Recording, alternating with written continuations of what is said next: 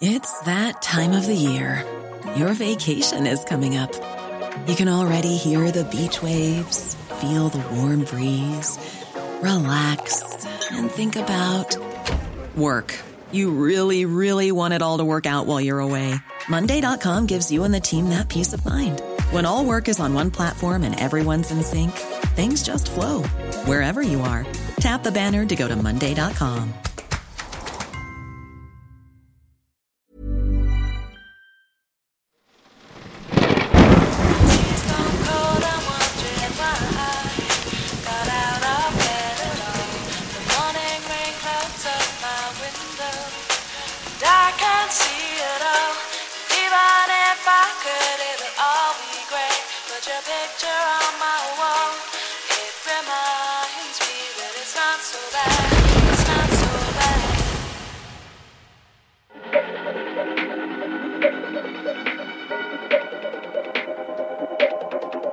C'est l'une des civilisations les plus importantes que le monde ait jamais connues. Les Mayas, 2000 ans d'histoire, deux millénaires, pendant lesquels les habitants de ces sociétés ont bâti des royaumes, de multiples et fabuleuses cités urbaines, des villes, des pyramides, des temples, des palais merveilleux, une culture fascinante née dans ces zones de forêt tropicale.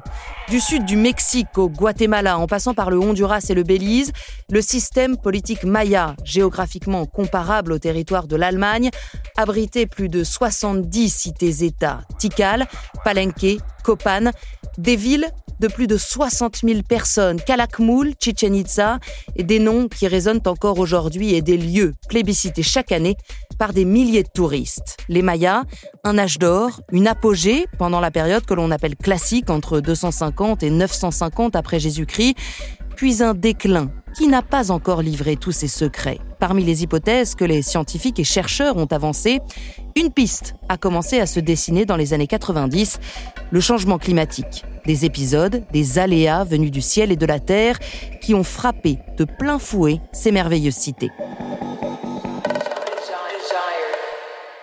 Je suis Pauline Jacot, vous écoutez les grandes histoires de l'écho, et nous partons ensemble découvrir comment le climat a changé le cours de l'histoire. Épisode 2, les Mayas, un peuple du soleil frappé par la sécheresse.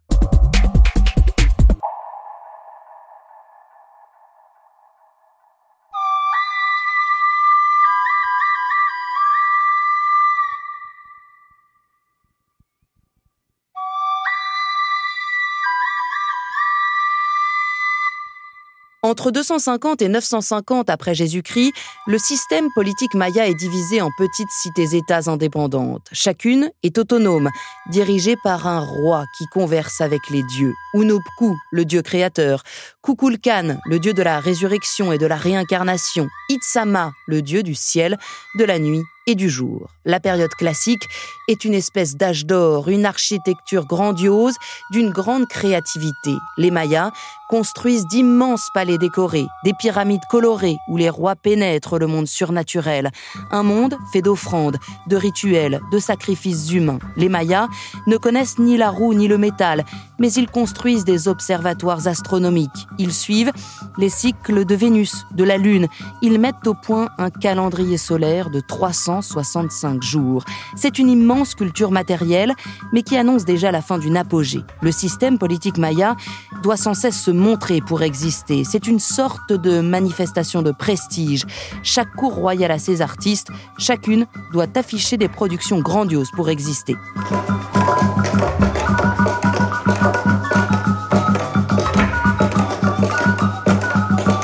La période entre 250 et 950 après Jésus-Christ est aussi celle où les archéologues ont retrouvé les traces d'écriture les plus raffinées. Les sociétés sont d'une grande ingéniosité. De nombreuses cités vont capter l'eau de pluie et l'acheminer vers des zones sèches. Tikal, par exemple, compte plusieurs réservoirs. En haut des collines, les Mayas stockent l'eau pour irriguer, alimenter les terres défrichées où ils cultivent des haricots, du maïs ou du potiron. La période classique est la grande époque des Mayas, celle qui fait qu'encore aujourd'hui, ces sociétés précolombiennes fascinent le monde entier.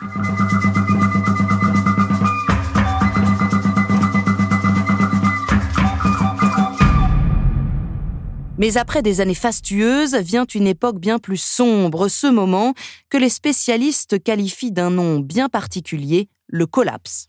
On désigne par ce terme la perte rapide et radicale de complexité sociale, politique et souvent accompagnée d'un effondrement démographique. Et effectivement, les Mayas connaissent une crise généralisée à partir de la fin du 8e siècle et qui se propage sur l'ensemble des basses-terres et qui se manifeste par l'abandon de leur ville. Chloé Andrieux est chercheur au CNRS au laboratoire Archéologie des Amériques. En fait, c'est un phénomène qui est à la fois rapide et progressif. Pour le comprendre, on est obligé de remonter un peu le fil des événements. D'après ce que l'on arrive à reconstituer, il semblerait que tout commence dans une région donnée, qu'on appelle le Petej Batoun, et que la première cité à être abandonnée s'appelle Dos Pilas aujourd'hui. Et elle a été suite à un affrontement avec une cité vassale en 761.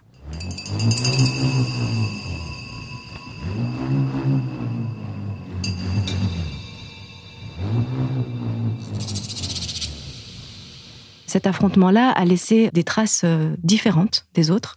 Les fouilles ont montré que la population avait démonté ses temples, démonté ses pyramides pour construire à la hâte des remparts pour essayer de se protéger.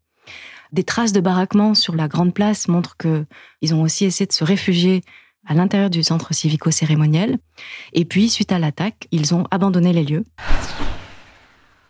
Ce premier événement à Dos Pilas semble avoir déstabilisé un équilibre régional et surtout instauré un type de guerre nouveau, qui sont des guerres de siège, qui n'étaient pas le type de guerre qui avait lieu habituellement.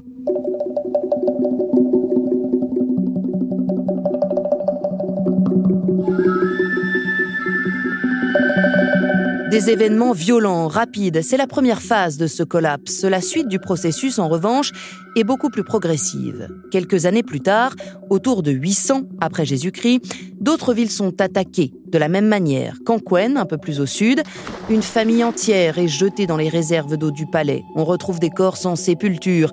Là encore, la population s'enfuit et ne revient jamais. C'est ensuite la cité-État de Guateca qui est brûlée. La vague d'abandon ne va plus s'arrêter. Elle va toucher l'ensemble de la forêt tropicale du territoire maya, l'ensemble des basses terres. Mais au début du IXe siècle, d'autres cités, celles qui sont plus au nord, continuent de se développer et d'attirer des milliers d'habitants.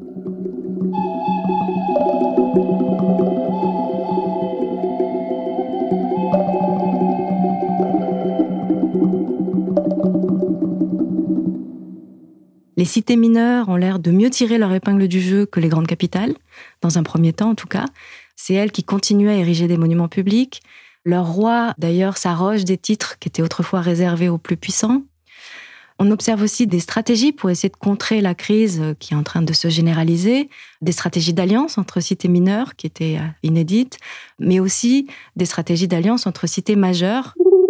Une série d'inscriptions date très précisément l'une de ces ententes, une réunion au sommet le 28 novembre de l'an 849.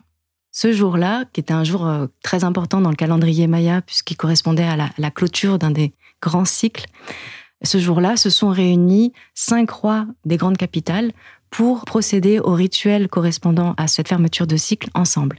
Et ça, c'est un événement absolument euh, exceptionnel, puisque c'est un événement pan-maya, des rois qui étaient des ennemis de longue date se sont donc réunis pour ensemble essayer de euh, maintenir l'ordre ancien. C'est une stratégie qui a pas duré très longtemps, puisque même si l'ensemble des cinq sites qui sont mentionnés sur ces stèles ont perduré encore une cinquantaine d'années, ils ont tous été abandonnés, eux aussi, autour de 900, 950. Euh, Et on peut dire que à la fin du IXe siècle, la plupart des basses terres ont été désertées.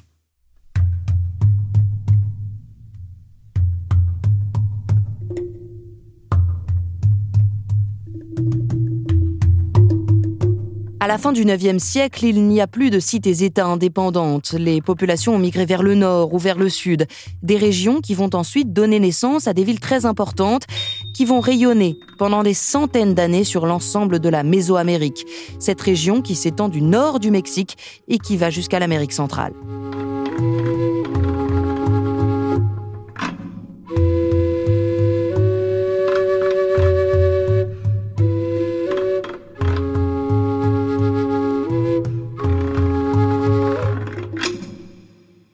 Les cités mayas, c'est vraiment un mystère qui euh, a fait euh, rêver, qui a fait travailler des tas d'experts, des tas d'archéologues. Emmanuel Graland est journaliste aux échos. Il y a beaucoup d'hypothèses qui ont été avancées là-dessus. D'abord, on a pensé à une grande catastrophe naturelle. Après, on s'est dit, mais ça a peut-être été des révoltes populaires, des épidémies, voire une invasion des populations qui venaient du centre du Mexique. Et puis, dans les années 70, ça évolue on se dit, mais c'est peut-être plutôt des facteurs humains, comme les guerres, parce qu'il y a pas mal de stèles qui montrent qu'il y a eu une augmentation des conflits avant l'abandon des cités, il y a plus d'incendies, de corps sans sépulture. Et ça bouge encore une dernière fois, cette fois, dans les années 90, où là on se dit que l'hypothèse la plus probable, la plus communément avancée, c'est une hypothèse qui résonne avec notre époque, c'est celle du changement climatique. Mais quelles sont les interactions entre le récit historique et l'évolution du climat? Pour répondre à cette question, il va d'abord falloir faire parler l'histoire.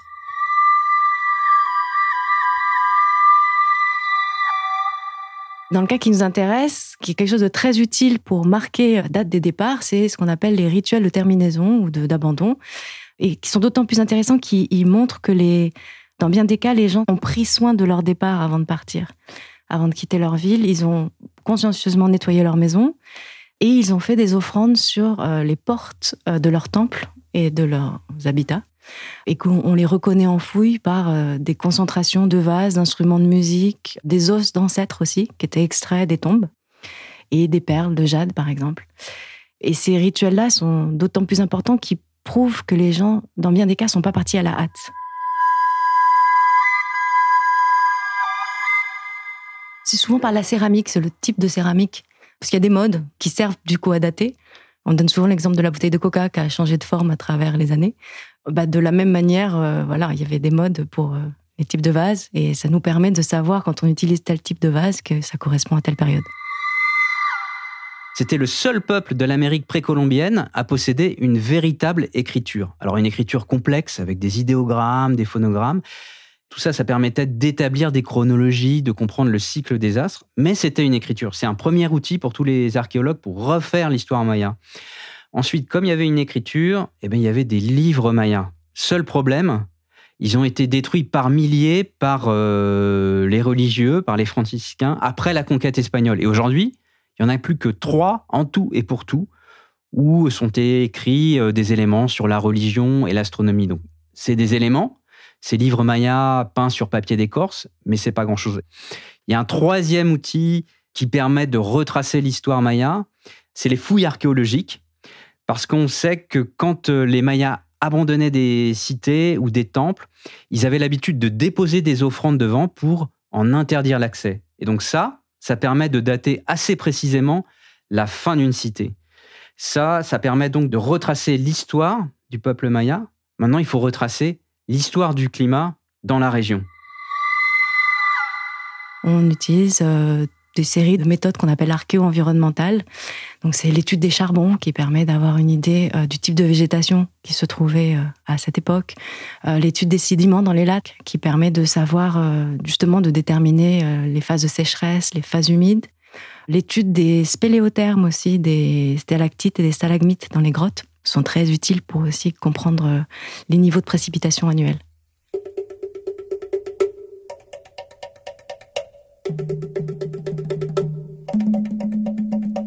À partir de toutes ces techniques développées au début des années 90, les chercheurs et les spécialistes arrivent à identifier plusieurs périodes, des plus exceptionnelles, entre 450 et 660, et puis des épisodes très secs, au début du 9e siècle, des épisodes brefs mais très intenses.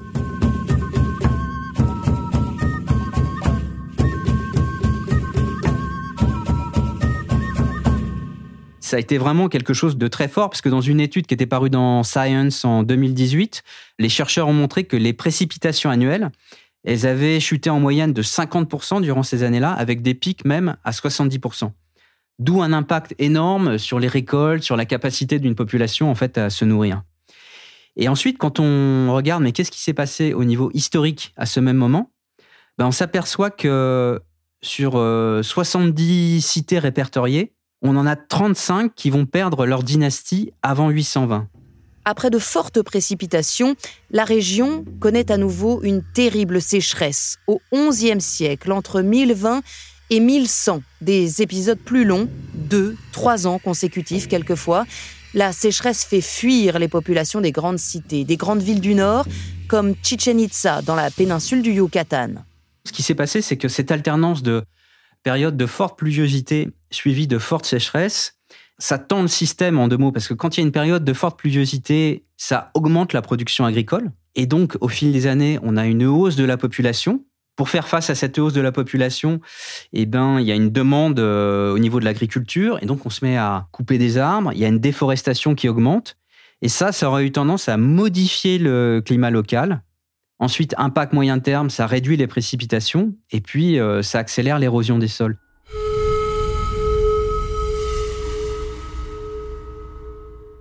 On voit bien les villes grossissent. Entre 600 et 800, toutes les villes grandissent. Les gens construisent de partout et donc nécessairement euh, des friches, à la fois pour cultiver et pour euh, faire leur maison. Ça, c'est une des causes. Ils utilisent aussi beaucoup de bois pour euh, faire de la chaux, puisqu'on utilisait la chaux pour tout, mais en particulier pour l'architecture. Donc tout ça a nécessairement entraîné une déforestation majeure et qu'on perçoit effectivement dans, dans l'étude des charbons qui montre que les espèces utilisées étaient euh, des espèces correspondant à une végétation ouverte. Le bois brûlé que l'on trouve dans les maisons un peu partout, on peut voir quelles espèces étaient utilisées et ça nous donne une petite idée des espèces présentes autour d'un habitat fouillé. Certaines espèces d'arbres sont plus caractéristiques des milieux ouverts et d'autres de forêts. Donc ça permet de savoir si on avait beaucoup de forêts ou pas.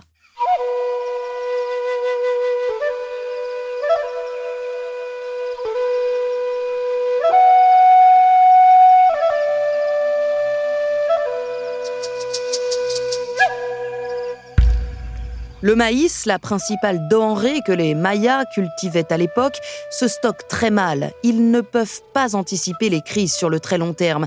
Ils peuvent conserver en revanche le haricot noir, mais ces mauvaises récoltes de maïs ont des répercussions très importantes sur la société. Selon les travaux de certains chercheurs, la sécheresse pourrait être l'une des conséquences d'un déplacement, celui de la zone de convergence intertropicale, une ceinture de précipitations qui entoure la planète combiné à l'influence d'un courant saisonnier chaud, El Niño, au large du Pérou.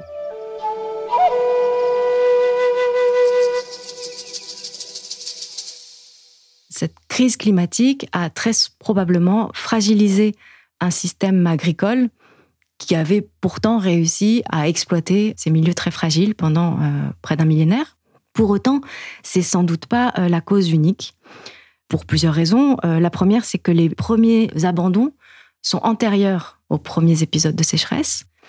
Ces abandons ont lieu dans une zone de rivière qui est la, plus humide de l'ère Maya. Donc euh, sans doute une zone moins susceptible d'avoir ressenti les effets des manques de pluie avant les autres.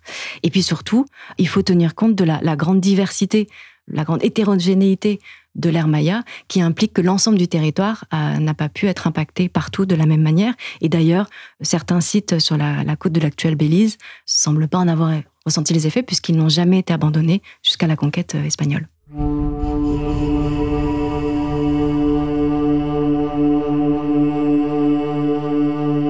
Une grave crise politique a sans doute entraîné la perte de légitimité des souverains. Parce que c'est d'abord tout ce qui était associé à ce système politique très particulier qui a disparu. La royauté sacrée, qui reposait entièrement sur le roi, la personne du souverain divinisé, responsable de l'ordre du ciel et de la terre.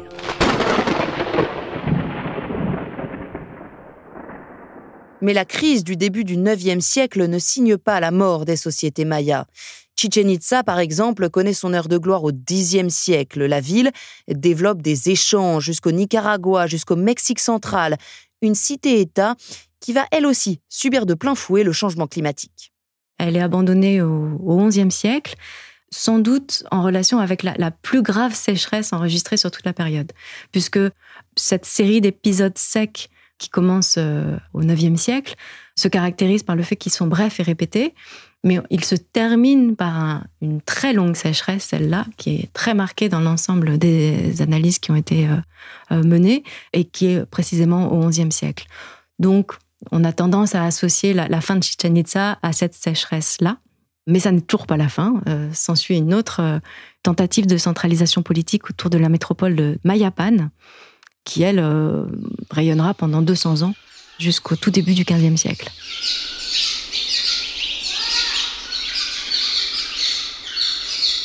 Mayapan au nord, qui a régné pendant deux siècles sur l'ensemble du Yucatan et qui est abandonnée quelques années seulement avant l'invasion espagnole. Elle est entourée d'une végétation luxuriante. La ville signifie étendard du peuple maya. Elle s'étendait sur plus de 4 km et de ses 18 mètres de hauteur, sa pyramide trône toujours aujourd'hui au cœur des vestiges.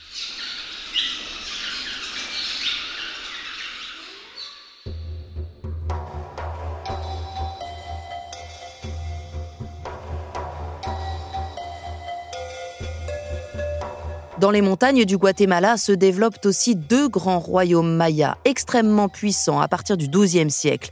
Quiché et Cacchiquel, des réseaux de villes fortifiées qui ont combattu les Espagnols.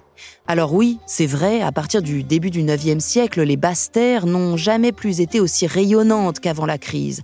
Mais elles sont progressivement réinvesties. D'autres villes ont été construites et la plus grande, Norpeten, a abrité plus de 10 000 personnes. C'est le tout dernier royaume à résister à l'invasion espagnole. Les habitants ont tenu et n'ont rendu les armes qu'à la toute fin du XVIIe siècle, en 1600.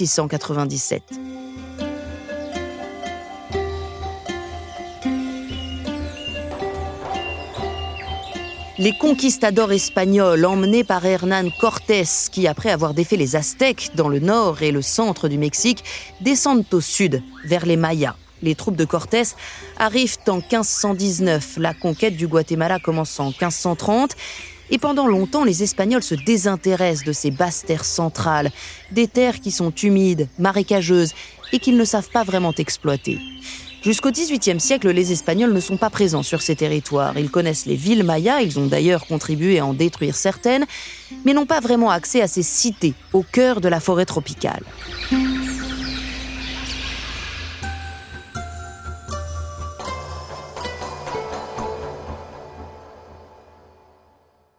D'une part, les Mayas n'ont jamais disparu, et d'autre part, du coup, ils n'ont jamais été découverts. Comme je disais, les Espagnols avaient tout à fait conscience du fait qu'il y avait des villes, et ils étaient tout à fait capables de les associer aux populations alentours.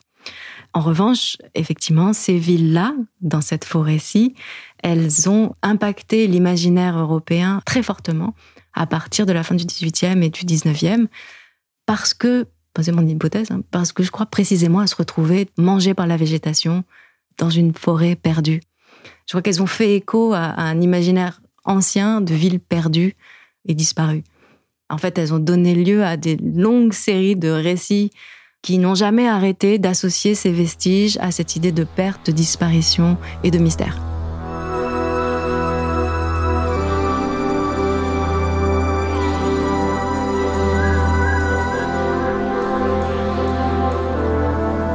Elles n'ont jamais disparu. D'ailleurs, quand on les fouille aujourd'hui, on voit bien qu'on trouve des offrandes dans les décombres. Donc c'est bien la preuve que c'est des espaces qui continuent à être visités, même quand ils étaient en ruine, par les populations alentours. Certains sont même devenus des lieux de pèlerinage, donc elles n'ont jamais été perdues. Ce qu'on appelle découverte, en fait, c'est la médiatisation par des Européens de l'existence de ces ruines, ou même plus précisément euh, d'une certaine image de ces ruines comme voilà, des vestiges mystérieux mangés par la jungle. Enfant du soleil, tu parcours la terre, le ciel, cherche ton chemin, c'est ta vie, c'est ton destin. Le déclin des sociétés mayas est toujours entouré de ce voile de mystère qui ne cesse d'intriguer les scientifiques, de fasciner le grand public. Si la chute de ces fabuleux royaumes n'a pas encore été totalement élucidée, nous savons désormais que l'histoire des Mayas est intimement liée à l'histoire du climat.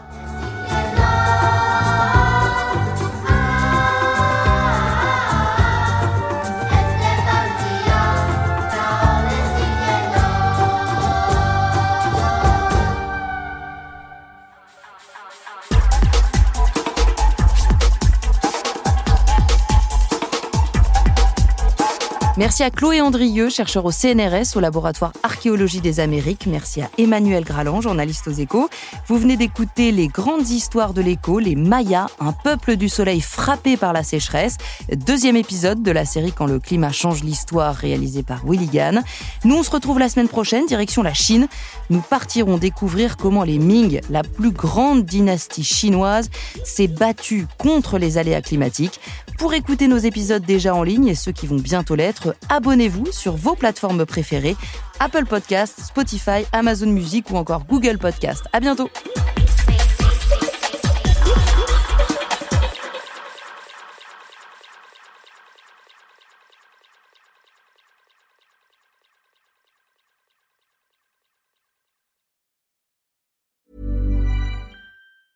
Planning for your next trip? Elevate your travel style with Quince. Quince has all the jet setting essentials you'll want for your next getaway, like European linen, premium luggage options, buttery soft Italian leather bags, and so much more. And is all priced at 50 to 80% less than similar brands. Plus, Quince only works with factories that use safe and ethical manufacturing practices. Pack your bags with high-quality essentials you'll be wearing for vacations to come with Quince. Go to quince.com slash pack for free shipping and 365-day returns.